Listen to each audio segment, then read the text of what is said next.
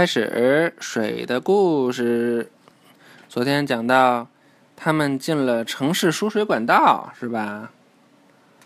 哎，随后我们进入了埋在城市街道下面的主要输水管道。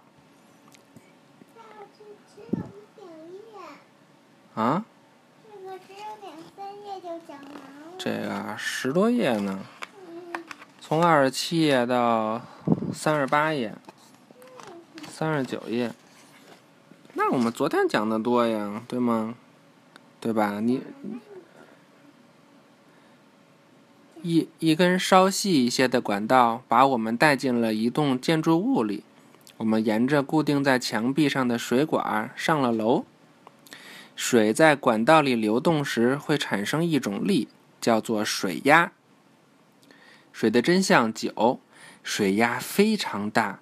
当水龙头打开时，不管你如何用力，都无法用手指堵住水流。在洗手间里，有个高年级的女生打开了水龙头，我们被喷了出来。原来。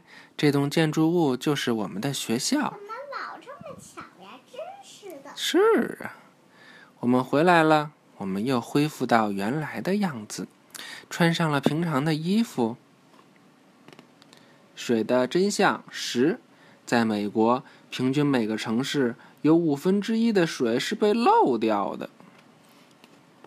所以我们要怎么着啊？对。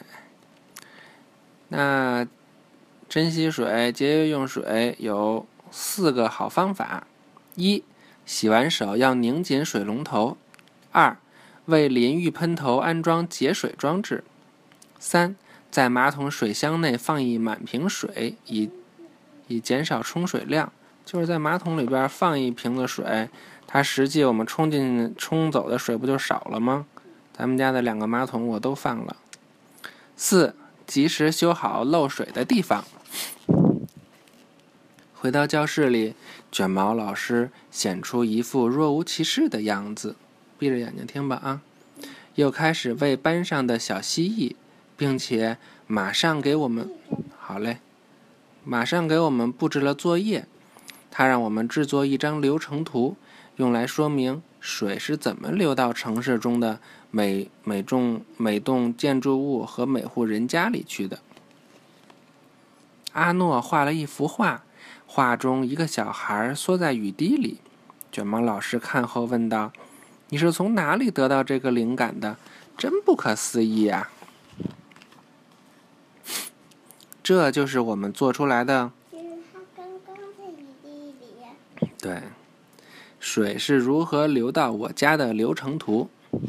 一，水从湖泊、河流、海洋中蒸发上来；二，水蒸气在空空中形成云；三，雨降落到陆地上，有些落到河流里；四，有些河流里的水流进了为城市供水的水库；五，在混合池里，灰尘和泥土吸附在明矾上；六。在沉淀池中，粘附着脏东西的明矾沉到水底。七，由沙子和砾石组成的过滤池将残留在水中的杂质过滤掉。八，在通往储水罐的水管里加入了能强化牙齿的氟化物和能杀灭病菌的氯。九，纯净的水被储存在储水罐里。十。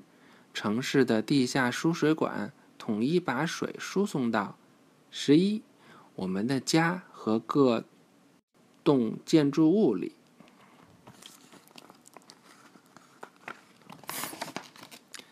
后来，我们看到那辆老校车仍然停在停车场里。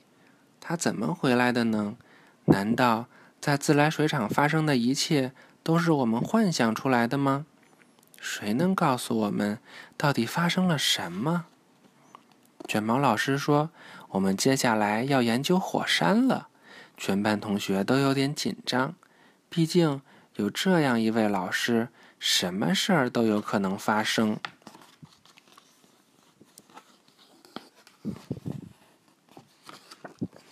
拜拜，晚安。